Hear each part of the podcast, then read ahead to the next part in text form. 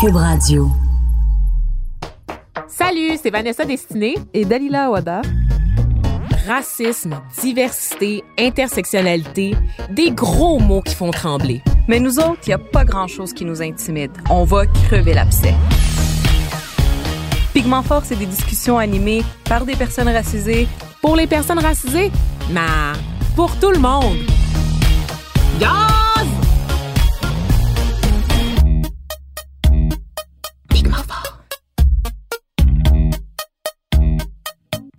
Wesh, les patinets!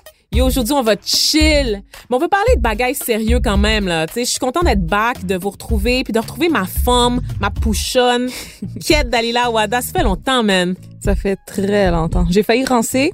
J'étais bien posée à la caille, mais je suis là ah. parce que c'est la Hesse, puis j'ai besoin de ma paye. Hmm, je suis posée aussi là.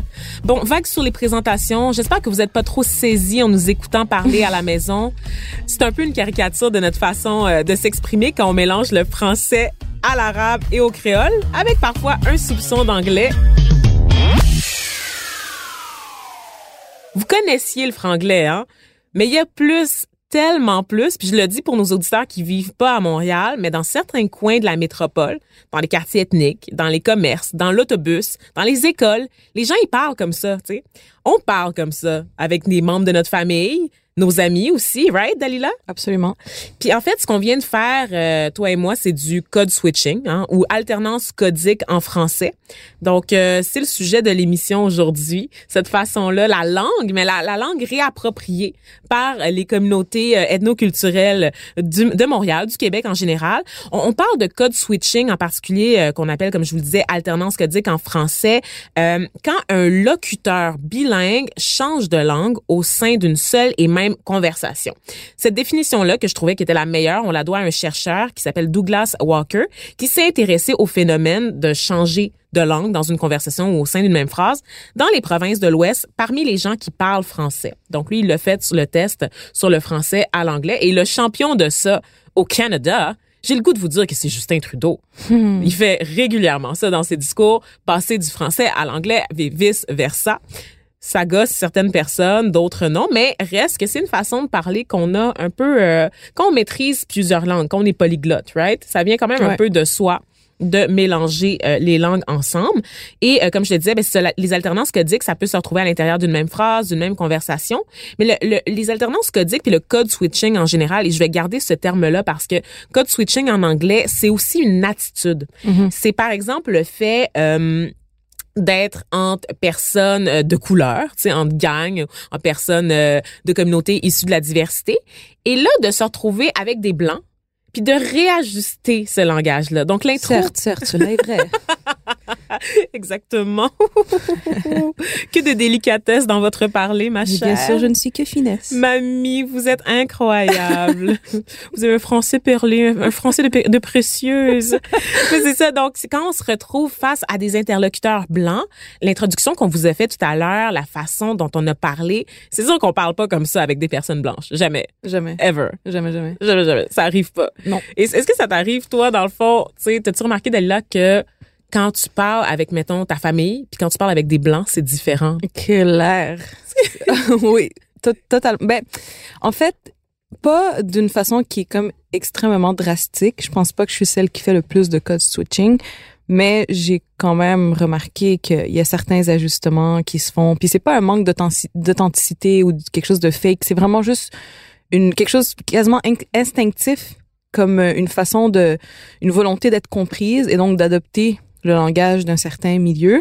Mais j'ai remarqué aussi que depuis que je gravite dans différents milieux qui sont moins dans ce genre de slang, c'est le moins qu'on puisse dire. Genre plus universitaire, mettons. Par exemple, ou, médiatique. Oui, c'est vrai. Ben, c'est comme si je perdais un peu l'habitude du slang, puis des fois, ça me frustre. Comme si je m'éloignais un peu de certaines racines t'es en train de t'assimiler? Oh mon Dieu! Oh my God! Mais c'est ça qui se passe. Puis pour vrai, tu sais, euh, pourquoi je voulais faire absolument euh, euh, parler de ce sujet-là aujourd'hui, c'est parce que toi et moi, on se fait constamment reprendre sur notre français en passant dans les commentaires. je sais pas ah si je l'apprends en même temps. Mais c'est pas, c'est pas des commentaires de, des habitudes de l'émission. Mais c'est plus des gens. plus du franglais que moi, Oui, effectivement, j'en fais énormément. Puis moi, tu sais, vraiment, les gens disent que je parle mal en général. puis moi, j'haïs ça qu'on dise que je mhm. parle mal parce que non, je, je parle pas mal. Je parle un très bon français. C'est-à-dire que Mhm. J'ai le français que j'ai appris à l'école, mes notes étaient écœurantes pour vrai. Et pour ceux qui critiquent mon français, clairement, vous ne m'avez jamais lu parce que mon mhm. français est, est quand même d'un très, très bon niveau. Je confirme. Et, et je le dis euh, vraiment en toute humilité, mais sérieux, j'ai un, un excellent français à l'écrit et à l'oral aussi quand je décide de parler un bon français. Mais le français que je parle de tous les jours, celui que je parle avec mon père, celui que j'ai appris dans la cour d'école, celui avec lequel je m'exprime en étant le plus près de moi-même, c'est hmm. pas un français parfait. C'est un français d'usage, de la vie courante. C'est pas le français perlé qu'on retrouve dans les grands cercles d'intellectuels fréquentés là par euh, des chroniqueurs qui se plaignent tout le temps de la ghettoisation de la langue. non, c'est un français de rue, c'est un français sale, mais pour moi c'est un français qui est vrai. C'est le plus près de ma personne et je m'excuserai pas d'avoir recours à ce français-là. Je passe mon temps à le gommer dans les médias. Tu sais, comme journaliste, je pourrais jamais parler, genre, comme je parle en ce moment, à, à pigment fort. Tu sais. Mm-hmm. Il y a un certain euh, standard, il y a un certain français, une uniformité au niveau du français qu'on va chercher. Puis pourquoi on le verrait comme en fait du mauvais français? C'est oui, c'est de la mixité euh, linguistique puis il me semble que c'est super riche le fait que aujourd'hui il y a des jeunes, euh, par exemple, euh, on va dire cambodgiens, qui connaissent des mots en arabe et en créole, puis qu'ils l'utilisent dans une phrase. Il me semble que ça dit des belles choses de Montréal. Fait que là, on a utilisé quelques mots euh, de créole, d'arabe dans nos présentations. C'est lesquels tes préférés? Mes, mes préférés. Euh, J'aime beaucoup euh, femme. Femme, ça me fait rire. Femme avec des femmes. Donc une femme avec des femmes, c'est une fille avec des femmes. Pour avec tes amis. Euh, Quoi d'autre? On a rancé. Mon père est comme arrête de rancer. Il me dit souvent ça. Moi, j'utilise giu. Giu, giu euh, qui veut dire bon. Ouais. Ok, rancer, ça veut dire euh, arrête de niaiser, de négliger, nanana. vague sur toi, ça on mhm. l'utilise régulièrement. Ça veut dire laisse tomber. Ouais, ou vague sur lui, vague sur elle, t'es fâché contre quelqu'un, tu racontes à ton ami, tu ah, vague sur elle. Ouais, moi je dis wesh, je savais même pas qu'est-ce que ça voulait dire wesh. Je pensais que c'était pour ponctuer les phrases, mais j'apprends que wesh, ça veut dire salut ben en arabe. Mais moi, euh, ben pas en arabe euh, libanais. Fait que moi, je savais pas que ça voulait dire salut. J'utilisais souvent à la fin des phrases. Je faisais comme ah, wesh wesh quand quelque chose me gossait. Ah wesh wesh. Ah wesh wesh wesh. Ok. Quand quelque chose me gosse, hein, ça, ça, je vais l'utiliser souvent. Maintenant que je sais. euh, du cob, tu sais, avoir du cob, avoir de l'argent, ça c'est une expression qui revient aussi mhm. régulièrement. Euh, patnet. Patnet, c'est ça veut dire des amis. Mhm. Euh, tu sais, je dis souvent ah yo yo, le vieux sandwich, là, c'est dégueulasse. Puis là, mes amis québécois sont comme, ben, ton sandwich, il est pas neuf, tu viens, il est pas vieux, tu viens juste de l'acheter. Je suis comme, non, vieux, en créole, c'est comme ça veut dire de mauvaise qualité, ça veut dire mauvais, mm-hmm. ça veut dire dégueu, genre. Moi, ça veut pas dire genre ancien. ça, je l'utilise euh, moins. Euh, J'utilise euh, mon cher. Mais oui, mon cher. Au lieu de dire mon cher, ouais. c'est plus ça, mon. C'est mon ami, c'est ça. Tu sais. Fait que ça, c'est des exemples d'expressions qu'on va utiliser comme ça avec nos amis, les membres de notre famille, puis qu'on se comprend très très bien entre nous. Mm-hmm. Euh, Il y en a d'autres pour une, une, génération un peu plus jeune que nous. Il y a des nouveaux euh, mots qui sortent. Puis moi, des fois, j'entends comme ma plus jeune sœur parler, puis je suis comme, oh my god, mais d'où ça sort ce mot-là? Pour vrai? Certaines affaires, je trouve qu'il y a des nouveautés aussi, ouais. Ah je pourrais pas donner un hein. exemple là, mais mettons le le sous-ça, moi, j'ai pas souvenir que on l'utilisait tant que ça dans mon ça, temps. Ça, veut dire avoir envie de en créole. Pour vrai, moi, j'utilise jamais ça. Là, Mais je l'entends beaucoup chez des plus jeunes. Ils vont toujours dire Est-ce que t'es sous ça? Tu veux aller là? Est-ce que t'es ça veut-tu venir euh, chez moi? Ah non, je suis pas sous ça ou quelque chose. Ah ouais, ça, ça, évolue vraiment. Hein, uh-huh. Dans le fond, ces expressions là, on est rendu vieille. Ben What? Ben, on est un peu dépassé sur certaines choses. Je pense qu'on doit l'assumer, là. Non! OK, c'est plus correct, finalement, le code switching, là. Je suis plus d'accord. Je, je compte ça maintenant. on dénature la qualité de la langue. Oui, c'est ça. Je compte ça. On abolit ça.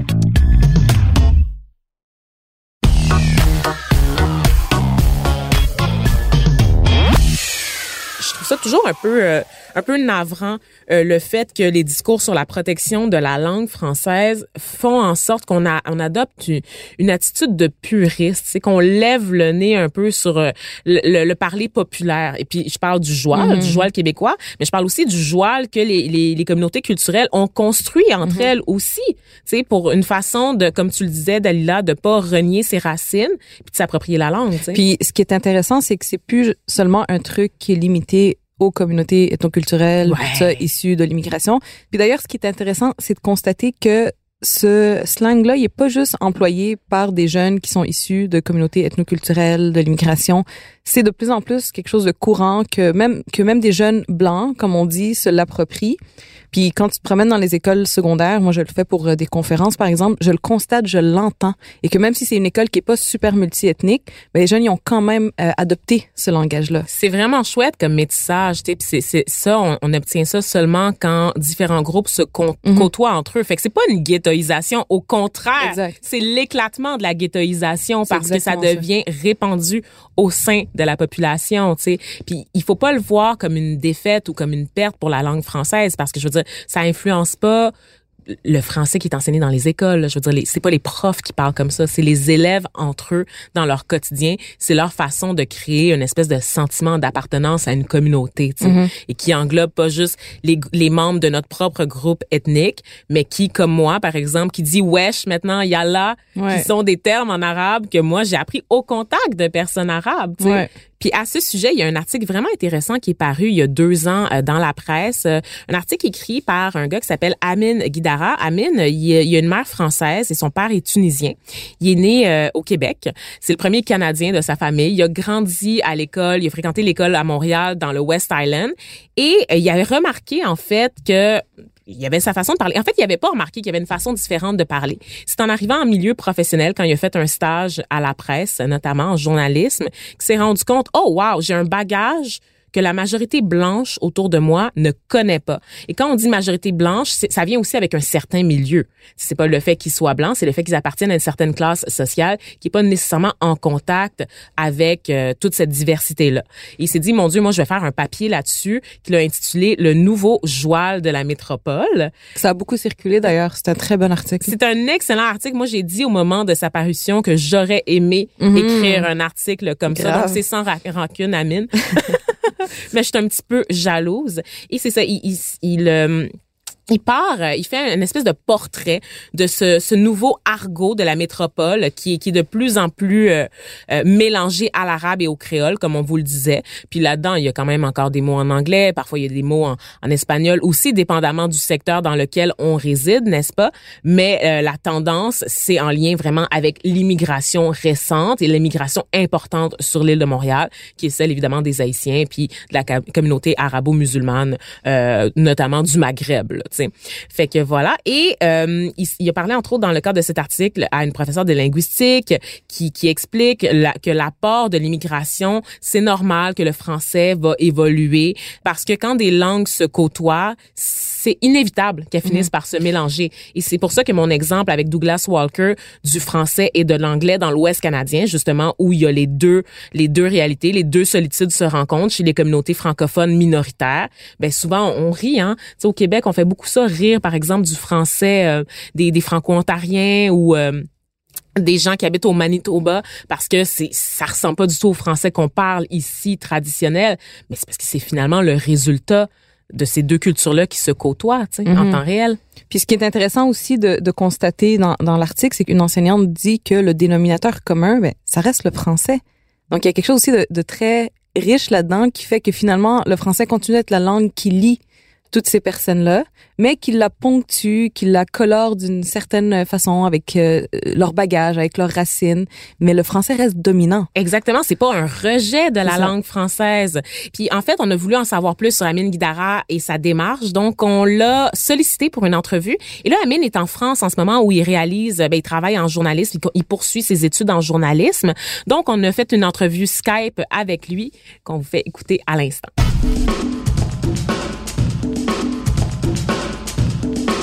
Pigmenté, pas pigmenté, c'est l'heure de l'inviter. Je rejoins Amine Guidara. Amine, salut. Salut. Ça, comment, ça, comment ça va en France en ce moment? Bah, tout va bien. Il y a tout Paris qui est en grève, sinon euh, tout va bien. Ah oui, d'accord, c'est ça. Donc euh, merci, merci d'avoir accepté euh, notre demande d'entrevue. Je voulais revenir avec toi sur ce texte tellement pertinent euh, que tu as écrit pour la presse qui s'intitule Le nouveau joual de la métropole, dans lequel tu reviens un, peu sur cette nouvelle façon euh, de parler qu'ont les Montréalais, une façon qui conjugue euh, l'arabe, le créole. Parle-moi un peu de tes recherches. Qu'est-ce qui t'a amené à faire ce sujet-là, puis ce que tu as appris ensuite sur le sujet? Ben, en fait, euh, ce que je veux dire, moi, je suis allé à l'école secondaire publique, donc c'était comme ça qu'on parlait. Et euh, quand j'étais en stage à la presse, j'ai réalisé que ben, c'était pas un sujet duquel on parlait. C'était, il y avait cette distinction-là, un peu une ségrégation linguistique. Les, gens qui étaient, qui travaillaient là, ou même les gens qui, travaillent dans le centre-ville et, qui n'ont pas des, enfants qui travaillent et qui, vont à l'école secondaire publique, ben, ils connaissent pas du tout cette manière de parler là. Et j'ai trouvé ça une, j'ai trouvé que c'était un sujet très important à, traiter euh, pour euh, le grand public. Mm-hmm. Et puis, euh, dis-moi, donc c'est ça, toi, euh, est-ce que tu avais l'habitude de faire ce qu'on appelle le code switching, par exemple, dans le fond, de parler d'une certaine façon avec tes amis, justement, à l'école publique ou dans ton quartier, parce que toi, tu as grandi dans l'ouest de la ville à Montréal, et de parler différemment quand tu étais dans un environnement très, très blanc? Est-ce que tu réalisais que tu faisais toi-même cette distinction-là? Ben, j'ai pas vraiment grandi dans un univers très très blanc. C'est-à-dire que moi j'ai grandi avec des, des, des, Haïtiens, beaucoup de Latinos, beaucoup d'Arabes, donc euh, j'étais presque tout le temps. Euh, euh, je, je, parlais tout le temps le slang, très très très souvent. Mm-hmm. Et sinon, comme j'ai grandi dans le West Island, chaque fois qu'on était dans un cadre plus, disons, plus professionnel, ben, c'était souvent l'anglais qui prenait le, ah. le dessus. Mm. Donc, euh, mais sinon, euh, ma mère est française, donc déjà, je faisais le coup de switching euh, du, disons, du québécois au français de France euh, à la maison. Pour être compris par ta mère. C'est ça. Puis qu'est-ce qu'elle pensait, elle, justement, parce qu'on sait quand même que les Français, et là, j'y vais avec une grosse généralisation, mais les Français tiennent quand même à la pureté de la langue, c'est même si, bon, ils empruntent parfois à l'anglais quand on est en contexte parisien, mais en général, tu sais, ils tiennent beaucoup à la pureté puis à la richesse de la langue, la même chose que les Québécois. Donc, qu'est-ce qu'elle pensait, elle, de cette façon-là que toi, tu avais de parler, ta mère? Ben, je pense que pour elle, c'est, elle a réalisé que le français, c'est une langue dynamique, euh, que, je veux dire, même en, comparant le québécois, même si on n'utilise que des mots en français, il y a parfois des calques de syntaxe euh, avec l'anglais ou juste des mots qui ont changé ou qui, viennent de, de, de langue amérindienne. Donc, euh, je veux dire, avec 400 ans de de parcours distincts, on se retrouve avec deux, deux langues qui sont quand même le français, mais deux français différents, mais des français tout de même. Mm. Ouais, puis c'est ça, tu as parlé justement euh, du mélange de l'anglais parce qu'on sait pour la majorité des Québécois, en fait, le, le mélange logique des langues, c'est le franglais, hein, qui a longtemps été mhm. décrié, euh, notamment euh, avec le rap, on le voit. Donc des groupes de musique comme les Dead Obies qui se sont fait critiquer parce qu'ils utilisaient beaucoup de franglais dans leurs chansons. Puis ça, ça donne beaucoup d'urticaire. Est-ce qu'il faut être contre ça, tu penses, toi, le, le mélange, le métissage des langues comme ça? Qu'on soit contre ou pour, ça change rien. C'est un, un fait qui existe. Mm. C'est, ça le, le, le, souci avec la langue, qui est aussi la beauté de la langue, c'est qu'on la contrôle pas. On peut mettre autant de, de, de, de règles qu'on veut. Si elles sont pas respectées, elles seront pas respectées. Et qui sait que dans 100 ans, euh, la manière dont on parle sera... Euh, euh les, les, règles qu'on aura dans 100 ans, c'est euh, justement les transgressions qu'on fait aujourd'hui. Mm-hmm. Puis toi, est-ce que tu penses que dans le fond, les jeunes, ils se mettent à parler comme ça Pourquoi dans le fond? Pourquoi Pourquoi est-ce qu'on on tient absolument à incorporer Pourquoi on parle pas juste un français uniforme? Ben, c'est curieux la, la, la, question de l'uniformité. Je veux dire, quand on vit dans la diversité, euh, comme on dit, le, mon article, il commence, euh, le titre, c'est Le nouveau joual de la métropole. Ouais. Mais il est juste nouveau joual par rapport à l'ancien joual. Mais sinon, c'est un phénomène qui existe depuis 30 ans avec l'immigration haïtienne.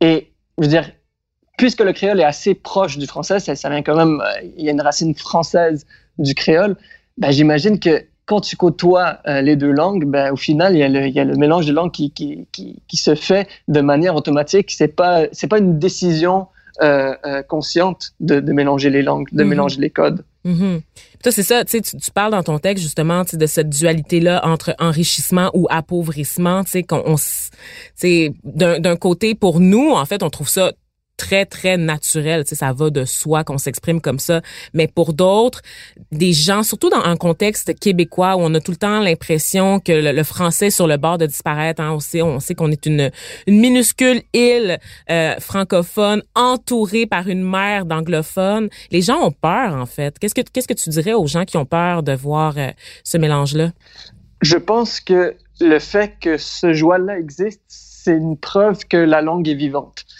si on s'accroche à des, euh, des règles bien précises, c'est une langue qui devient morte. Je veux dire, même juste avec, euh, faire un, un, autre parallèle, complètement différent, mais avec l'arabe, euh, Mhm. l'arabe, il y a un arabe standard que personne ne parle. Ah oui? À part dans, dans les médias, à part dans, dans, dans, dans les livres, l'arabe qu'on parle euh, dans, la rue est très différent du Maroc jusqu'au Liban, Mhm. mais personne ne parle l'arabe standard. L'arabe standard, c'est un peu, en quelque sorte, une langue morte. C'est une sorte de latin. Ah oui, à ce point-là. Donc, elle, a subi tellement de changements dans l'usage quotidien que celui qu'on apprend dans, dans les écoles, dans les livres, c'est plus vraiment celui qui est parlé dans la rue, dans le fond. Ben, c'est peut-être même, il n'a jamais existé euh, dans la rue, ce- cet arabe-là.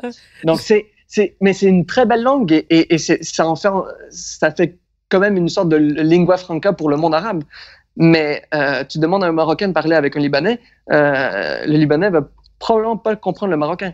Et donc, c'est un peu la même chose avec le français. On va se retrouver avec des, des, des différents français. Le français québécois, le français euh, de France, disons, même le français de France, il y a beaucoup plus de mots d'arabe même dans, dans, de- depuis 50 ans, il y a des mots d'arabe qui, qui s'introduisent dans le français courant.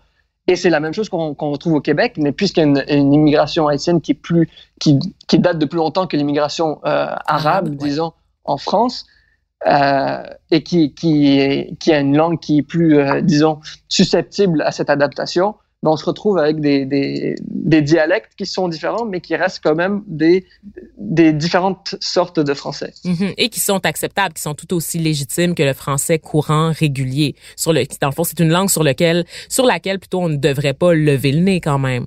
Non, je pense que c'est- il reste quand même important d'avoir des règles. Ça ne veut pas dire qu'on enlève toutes les règles. et Il faut quand même avoir des bases communes, mais de ne pas voir les changements comme une euh, une menace pour une- une- la pureté de la langue, parce que la pureté de la langue n'existe pas.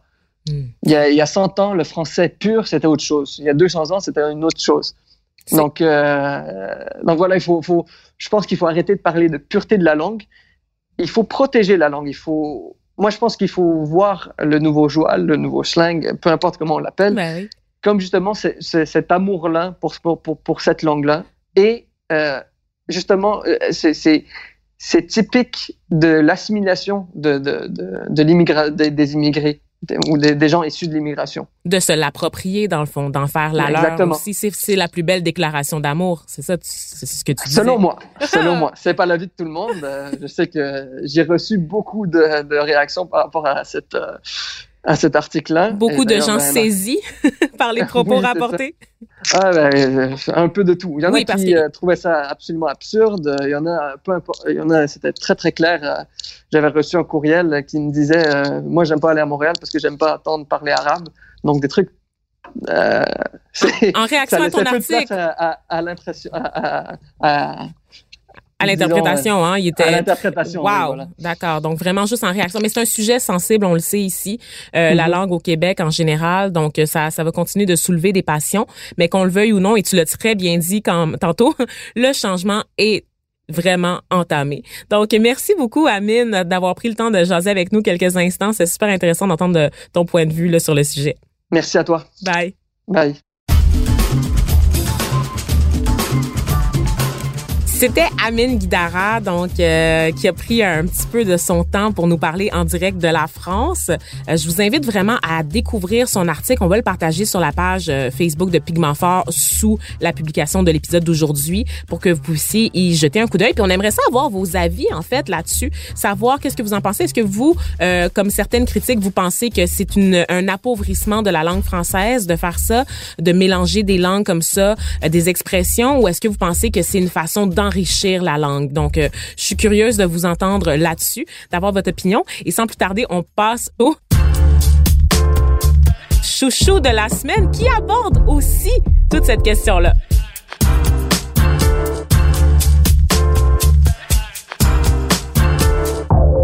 Fait que tu vas me parler d'un film.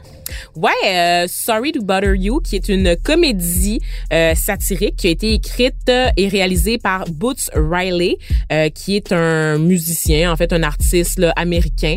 Euh, il est rappeur, producteur, beatmaker, là, il fait plein d'affaires. Euh, c'est un film qui euh, parle, euh, qui raconte l'histoire euh, d'un homme qui s'appelle Cassius, qui travaille dans un centre d'appel. Toi, tu l'as-tu vu ce film-là, Dalila? je l'as l'ai vu, je l'ai vu. Euh, L'idée de base est tellement intéressante, puis le début du film est très drôle. oui. Mais c'est un film un peu bizarre. OK, ouais, c'est ça. Donc, pour poursuivre, pour enchaîner, en fait, Cassius, il travaille dans un centre d'appel. Il est afro-américain. OK, c'est un gars un peu paumé de la vie qui vit, genre, dans le garage euh, de son oncle avec sa copine. OK, c'est vraiment, c'est quand même un peu trash. Il travaille dans un centre d'appel en attendant de trouver, genre, un, véritable sens à sa vie. Puis la job, évidemment, est super plate. C'est drainant, c'est ennuyant. Il est enfermé dans un cubicule. Il essaye de vendre de la cochonnerie au monde. Puis à chaque fois qu'il les appelle, il les dérange. Sont pas intéressés. Puis à un moment donné, il y a un collègue qui est juste à côté de lui dans le cubicule puis qui dit "Hey mon gars, si tu veux toucher ta prime puis faire de l'argent, faut que tu changes de voix là. Tu peux pas continuer de parler comme ça." Son, son collègue est afro-américain puis il est comme "Qu'est-ce que tu veux dire il faut que tu sortes ta voix de blanc." Your white voice, euh, c'est l'expression qui est utilisée dans le film et c'est un code switch parce qu'à partir du moment où le personnage de Cassius décide de s'exprimer de manière moins euh, comment je pourrais dire street en fait là, en gommant son accent, en gommant aussi ses expressions genre euh, un peu plus associées au langage euh, au, au, parler afro-américain et qu'il adopte vraiment comme une espèce de voix de monsieur de banlieue riche euh, ses ventes explosent. ça fonctionne. Les gens lui raccrochent pas au nez. Les gens prennent la peine de lui parler et il réussit à faire des ventes et devient rapidement euh, le, le, vendeur le plus efficace de son équipe. Il accumule promotion sur promotion en parlant comme ça avec sa voix blanche parce qu'elle rejoint euh, de manière plus directe l'espèce de tranche de population qui est prête à débourser, à sortir son portefeuille pour acheter ses produits. Donc c'est vraiment une espèce de fable. Et là, tu, tu sais que le fait qu'on utilise l'expression voix blanche pourrait en choquer plusieurs? Ouais, mais il faut pas, c'est pas péjoratif du tout. C'est vraiment une façon de reconnaître qu'on a des parlers qui sont différents, qui sont influencés par notre milieu, par notre bagage, nos expériences de vie, les gens qu'on côtoie. C'est pas une mauvaise chose d'avoir une voix blanche. Par contre, c'est de dire que c'est quand même la norme qui nous est imposé, puis que c'est pas mal l'idéal auquel on doit aspirer parce que trop souvent dans la société, puis on le disait tout à l'heure en, début d'émission, on nous demande un peu de s'assimiler puis de gommer notre accent. sais quand on écoute par exemple, là, on est chanceuse à, à Pigment Fort, on a eu des invités qui avaient des accents. sais On pense entre autres à Alessandra là, dans notre épisode là, sur le Brésil, qui a un accent à découper au couteau, mais les accents quand tu y penses là, Dalila, à la télé, à la radio, au Québec là, on n'en entend pas tant que ça.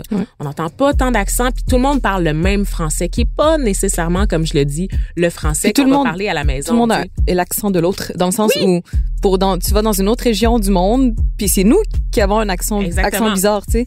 Fait puis on essaie de s'adapter pour se faire comprendre. Pensez aux Québécois, par exemple, quand ils vont en France, qui vont, nos artistes hein, québécois, qui sur les plateaux vont imiter l'accent français. C'est une question de mimétisme et c'est une question de survie. C'est pour être compris. Donc c'est pas, c'est pas quelque chose qu'il faut voir euh, euh, comme une insulte, en hein, soit dit en passant, là, quand on parle de voix blanche. C'est juste un réflexe naturel qu'on a d'assimilation, mais assimilation pas à n'importe quel prix quand même, parce que c'est le fun d'avoir un petit peu de couleur dans la langue une fois de temps en temps pour ponctuer les expressions. Yes!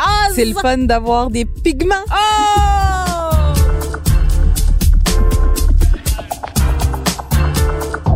Merci encore une fois, Dalila, à toi d'avoir été avec nous cette semaine. Ça faisait un petit bout de temps qu'on s'était pas vu quand même. un petit bout de temps. T'as manqué le passage de Georges Larac. Euh. Je n'endors pas la nuit. Elle est fan. C'est une groupie. OK, Dalila Wada est une groupie. Since day one. je veux juste que vous le sachiez. Donc, merci d'avoir été des nôtres, chers auditeurs. On se retrouve la semaine prochaine pour un nouvel épisode de Pigment Fort. D'ici là, oubliez pas de nous donner un petit peu beaucoup d'amour sur Facebook. Puis aussi, répondez à la question que je vous ai lancée, que je vais reposer évidemment dans les commentaires Facebook. Qu'est-ce que vous pensez du code switching ou de l'alternance codique. Mais restez gentil. Ouais, s'il vous plaît, s'il vous plaît. Donc, appauvrissement de la langue ou enrichissement de la langue, on veut vous entendre, on veut vous lire, puis on veut même partager vos réponses si vous êtes généreux avec vous lors du prochain épisode. Ciao! À la recherche et à l'animation, Dalila Awada et Vanessa Destiné. Au montage, Philippe Séguin. À la réalisation, Bastien Gagnon La France et Vanessa Destiné. Pigment Fort, c'est une idée originale de Vanessa Destiné et c'est une production Cube Radio.